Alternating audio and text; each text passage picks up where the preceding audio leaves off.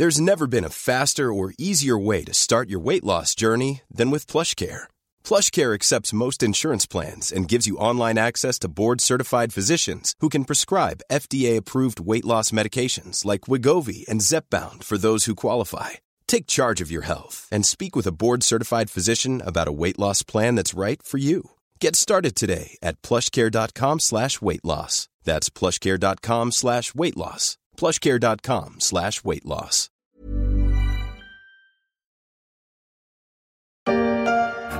Bordeaux rosé,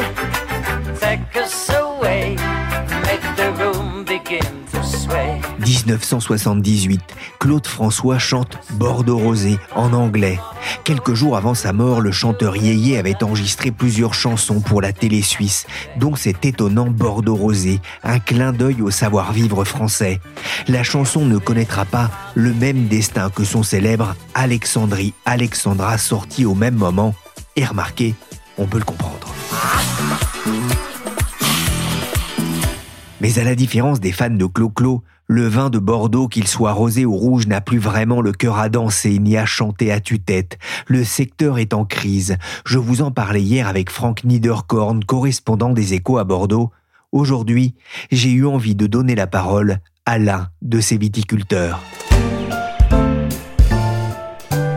Je suis Pierrick Fay, vous écoutez La Story, le podcast d'actualité de la rédaction des Échos.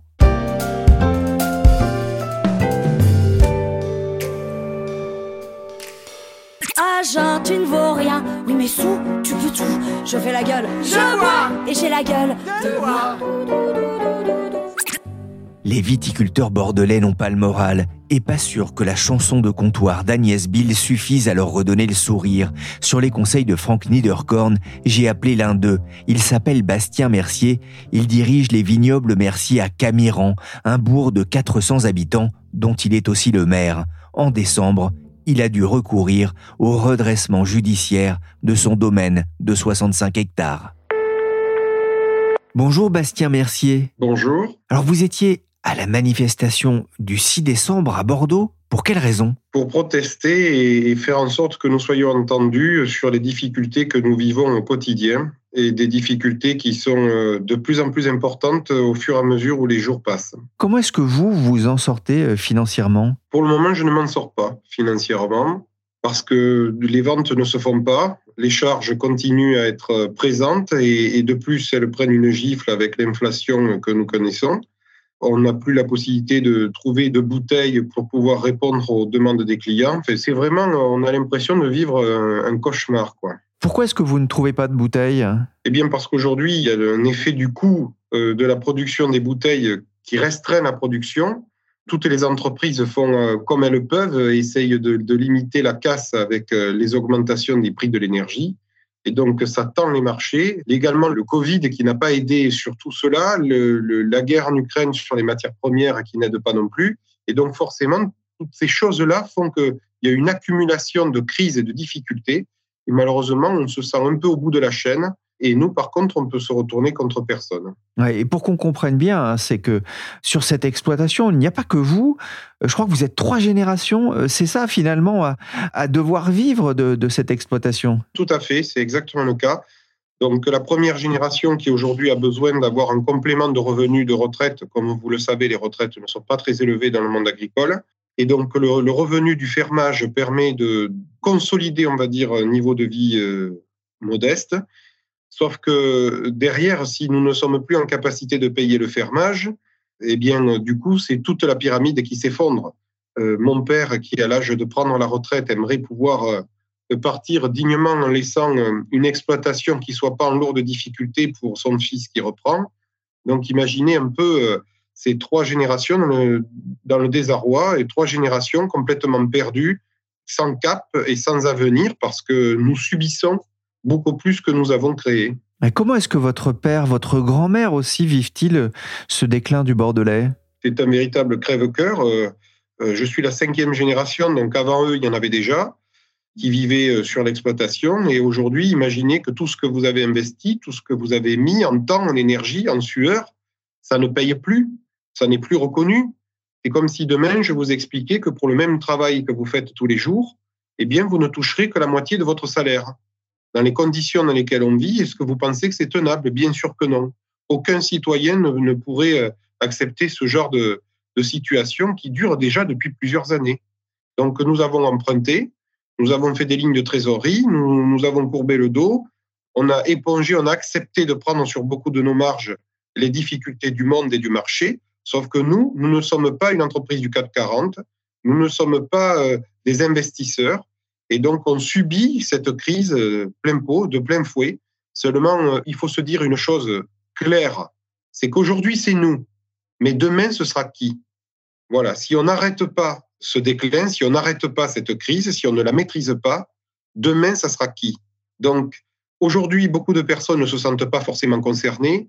Et je peux vous dire une chose, c'est que vu comme c'est parti, dans les mois qui arrivent, il va y avoir beaucoup d'entreprises avec un genou à terre. Et en espérant qu'on limitera et qu'on évitera beaucoup les drames humains. Et votre vin, c'est pas de la piquette, hein, c'est ce que m'a certifié Frank Niederkorn, le correspondant des échos dans la région. Vous collectionnez même les médailles, les récompenses. Pourquoi n'arrivez-vous plus à vendre votre vin? Il y a une décroissance et une démobilisation euh, de la consommation du vin en France.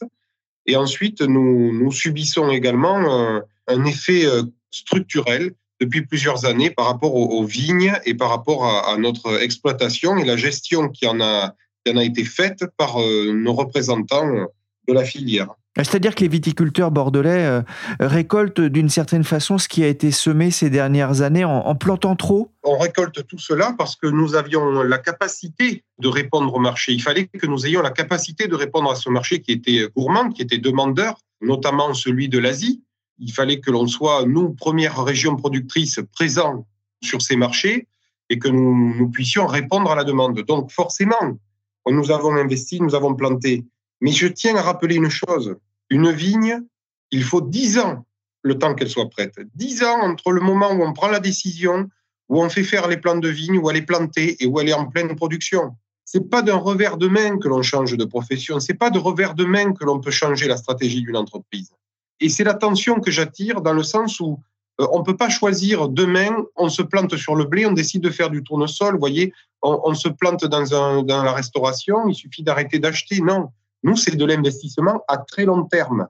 C'est une culture qui nécessite une gestion sur du très long terme. Et c'est difficile pour nous de nous dire que, ben, euh, écoutez, euh, voilà, euh, le marché ne répond plus, le marché n'achète plus le vin au prix que vous pensez. C'est pas entendable, ça. Et c'est là que nous sommes suffisamment énervés dans le sens où, où le cap n'a pas été tenu, où tout le monde a une part de responsabilité. Autant euh, on ne peut pas jeter la pierre qu'à la filière. Il y a aussi l'État hein, qui n'a pas soutenu une politique agricole claire, qui n'a pas soutenu la, défense des, vins alors que cela représente l'excédent de la balance commerciale agricole de la France. Si vous êtes chef d'entreprise, que vous avez une ligne de production qui rapporte, vous la défendez, vous la, vous la développez, vous faites en sorte qu'elle reste votre étendard. Ce n'est plus le cas. Aujourd'hui, on est sur un ultralibéralisme qui fait que ben, la plus petite entreprise est considérée comme la plus grosse. Et donc, si elle se casse la figure, eh bien, elle se casse la figure. C'est la loi du marché. Voilà ce qu'on va nous répondre. Et donc, dans tout ça, ben, vous, vous, sentez, euh, vous vous sentez complètement dépourvu d'aide. Euh, les banques vous expliquent qu'elles ne sont pas là pour financer euh, des crises de marché. L'État ne va pas faire la différence parce qu'il va vous réclamer les, impôts fonciers de la même façon que n'importe quel citoyen, ce qui est logique. Mais quand vous êtes en procédure de redressement, euh, on vous sort parfois, euh, par exemple, un exemple type hein, qui est d'aujourd'hui, où quand j'ai téléphoné au service, j'ai demandé comment on faisait, sachant que je ne pouvais pas payer. Est-ce que la prochaine étape, c'est les huissiers? Ils nous ont dit, ah, c'est pas de suite, mais c'est en effet ce qui vient. Quand on vous répond comme ça, imaginez déjà vous êtes dans un grand désarroi. C'est pas comme ça qu'on va nous aider. C'est pas comme ça. On n'est pas des mauvais payeurs. Euh, nous avons beaucoup d'argent qui sont en liquide dans le chai, qui sont en vin, que nous n'avons pas transformé en argent. Et ça, c'est extrêmement dur de se dire que le fonctionnement de l'entreprise est là et qu'on ne peut rien en faire. Voilà. La famille Mercier, victime aussi du retournement de tendance du marché chinois, où pendant une vingtaine d'années, elle vendait près de 60% de sa production. Bastien Mercier avait confié à Frank Niederkorn qu'il arrivait encore à vendre un peu au Japon mais c'était très largement insuffisant. Vous êtes le représentant de la cinquième génération des, des Merciers. Il y a eu d'autres moments difficiles dans l'histoire de votre famille, comme la guerre 39-45. J'ai lu ça sur votre site Facebook. Ernest et son fils aîné dénoncés pour leurs activités de résistance. En effet, il y a eu des moments très difficiles dans la famille où, et à ce moment-là, on n'en parle pas souvent, mais il faut les mettre en honneur, les femmes qui se sont occupées des fermes, qui ont remplacé euh, les hommes qui n'étaient pas là, les ouvriers, les ouvriers qui étaient embauchés, des Espagnols aussi, euh, qui ont permis de, de faire vivre et de maintenir l'exploitation. C'est comme ça qu'ils se sont sauvés. Alors, c'est un autre contexte, c'est un autre climat, c'est une autre difficulté. À l'époque, il n'y avait pas de crise économique. Il fallait manger, donc il fallait produire.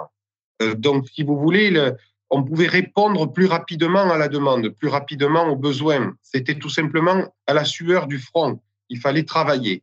Il fallait travailler, travailler, travailler. C'était ça à l'époque. Sauf qu'aujourd'hui, vous pouvez faire euh, une centaine d'heures sur votre tracteur, vous ne serez pas payé plus on vous achètera pas forcément plus votre vin. Ça n'a rien à voir. Vous pouvez travailler des heures, des heures et des heures, ce que nous faisons déjà. Nous ne serons pas plus payés. La différence de la valeur travail a changé entre l'époque de 39-45, du moins l'après-guerre, et maintenant. Ça a changé. Nous sommes dans un monde où c'est l'argent qui commande, où c'est l'offre et la demande. Il n'y a plus de régulation, il n'y a plus de quotas, il n'y a plus de maîtrise de l'économie. Et donc, forcément, la moindre crise va faire des malheureux. Et ça, ça ne s'arrêtera pas qu'à l'agriculture.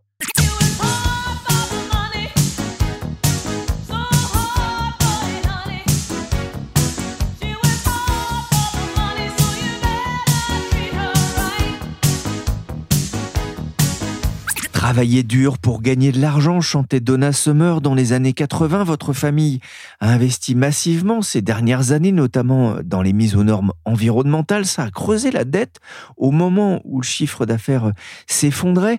La crise du Covid coupant une grande partie de vos exportations vers l'Asie. Bastien Mercier, qu'allez-vous faire maintenant? Eh bien, maintenant, je me pose la question de la reconversion. Est-ce que je dois maintenir le vignoble à 100% Est-ce que je dois reconvertir 50% Est-ce que je dois euh, totalement changer de métier? Est-ce qu'il y a encore de l'avenir dans l'agriculture française? Oui, je me pose toutes ces questions et, aujourd'hui, je n'ai pas de réponse. Je suis en train de le construire avec euh, l'expert comptable et toutes les personnes qui peuvent nous entourer et avoir suffisamment de connaissances pour aboutir un plan, un véritable plan de redressement. Mais euh, je m'inquiète. Je m'inquiète parce qu'aujourd'hui, j'ai 34 ans et je me dis euh, comment attirer les jeunes dans, l'agriculture, comment leur donner l'espoir et la volonté de nourrir la, la planète? Et aujourd'hui, on fait tout pour faire que ce rêve euh, ne puisse plus se faire, que l'on ne puisse plus vivre de notre métier. Et ce qui m'inquiète, c'est vraiment pour l'avenir, parce que si on n'a plus d'agriculteurs, on n'a plus d'humanité.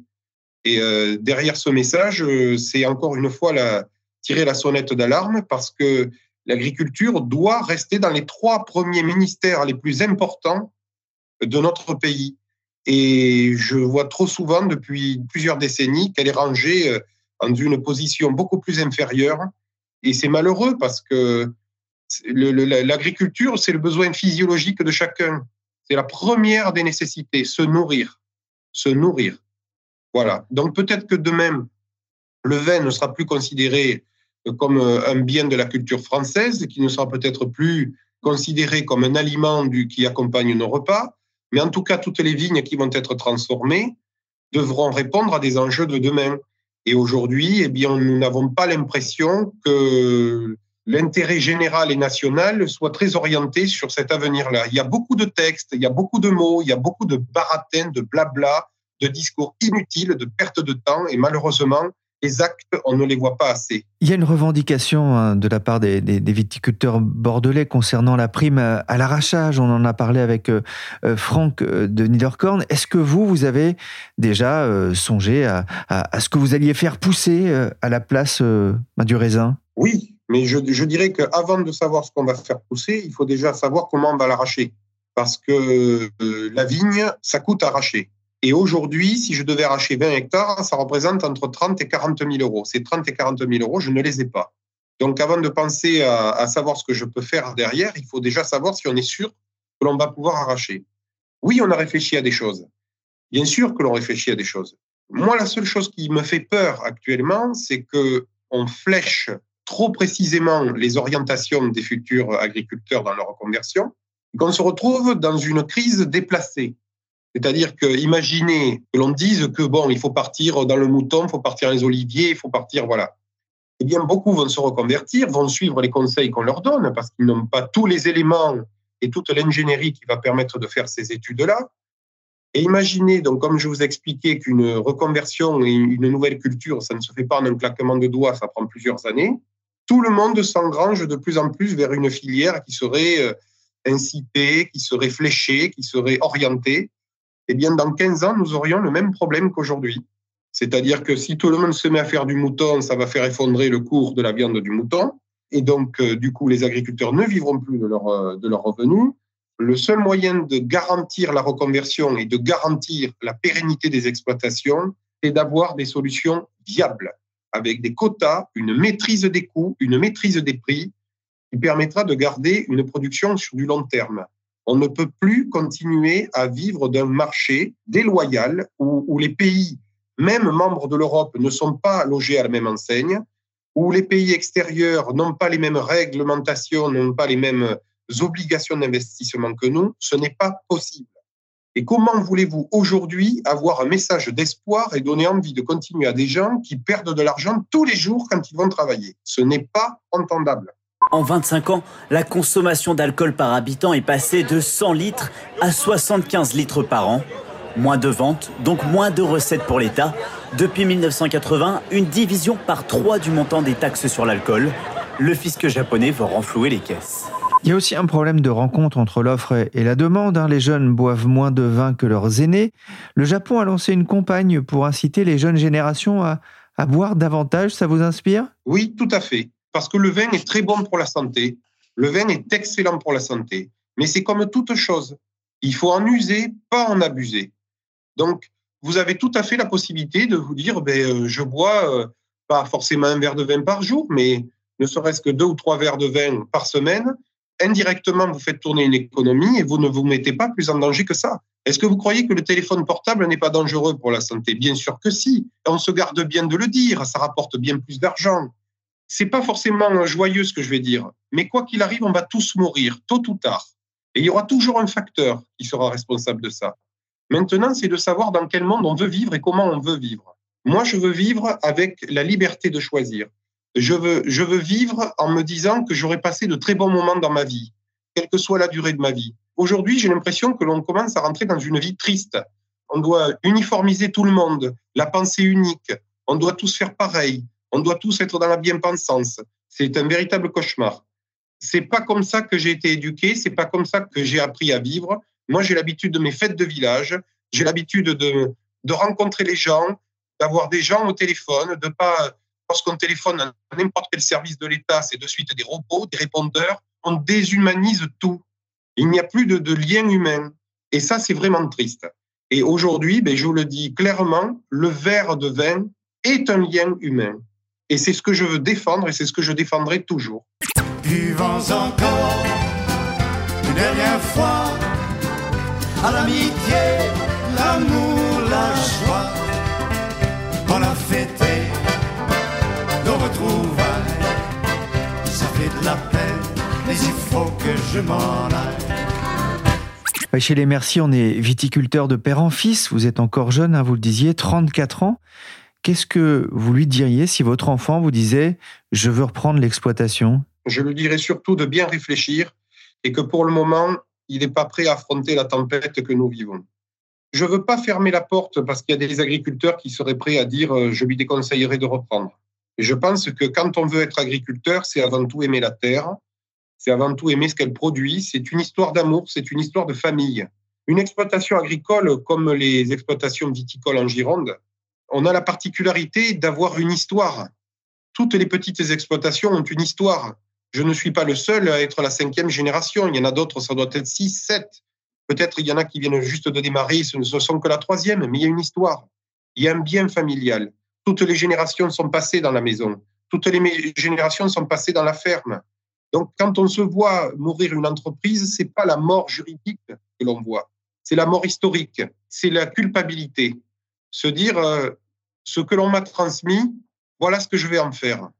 Eh bien, je peux vous dire que la remise en question est très lourde, très dure. Je pense que c'est le plus dur à supporter. Surtout quand vous avez encore des générations présentes qui, ont travaillé et qui ont mis toute leur sueur. Ça, c'est extrêmement dur. Et c'est ça qui doit être pris aussi en compte de notre difficulté. Quand on demande une prime à l'arrachage, c'est pas pour faire une retraite dorée, c'est pas pour euh, euh, régler d'un claquement de doigts les difficultés. Cet argent qui va être donné, il va être de suite réinvesti. Pourquoi? Parce que nous avons tous des dettes. Nous avons tous le, coût de l'arrachage qui va être à supporter. Si vous arrachez, vous savez très bien qu'il va y avoir un moment où vous n'allez pas produire. Donc, il y, a des, pertes de production qui sont là. Et je vous assure que 10 000 euros, c'est loin de ce qu'il nous faudrait. 10 000 euros, c'est ce que l'on demande, c'est ce que j'appelle pas le minimum syndical, c'est le, minimum dignitaire, qui permettrait de se dire que quand on est âgé, que l'on n'a plus de fermiers, parce que là aussi, un paradoxe français qui est magnifique. Si vous êtes retraité agriculteur, vous gardez des terres en fermage, donc vous avez un fermier qui les exploite. Si demain, votre fermier abandonne ses terres, vous redevenez par la loi exploitant agricole et donc vous perdez la retraite. Est-ce que vous imaginez que quelqu'un qui a plus de 70 ans, qui a arrêté euh, de produire depuis des années, qui est un peu plus affaibli déjà physiquement, on va lui dire, écoutez, votre fermier s'en va, vous allez redevenir exploitant agricole et vous perdez votre retraite. Il n'a plus de matériel, il n'a plus rien, il n'a même plus la santé. Mais vous pensez que c'est décent, ce genre de situation? C'est pas décent, c'est une honte. Voilà. Mais enfin, dans quel monde on vit? Nous, on n'a pas les moyens de bloquer tout un pays. Nous, on n'a pas les moyens d'emmerder les gens. Donc, on souffre en silence. On a une fierté, on a une dignité. Et euh, malheureusement, ben, euh, il y en a qui vont jusqu'au drame parce qu'ils n'ont pas la force de combattre. Et ça, c'est pas possible à entendre. On n'est pas là pour faire du mal, on est là pour participer à nourrir la planète. Donc, on doit faire partie du premier socle qui doit vivre et qui doit être pérenne dans notre pays. Merci Bastien Mercier, viticulteur à Camiran, dans le Bordelais. À votre santé, à vous et à vos proches. La story s'est terminée pour aujourd'hui. Cet épisode a été réalisé par Willy Gann, chargé de production et d'édition Michel Varnet.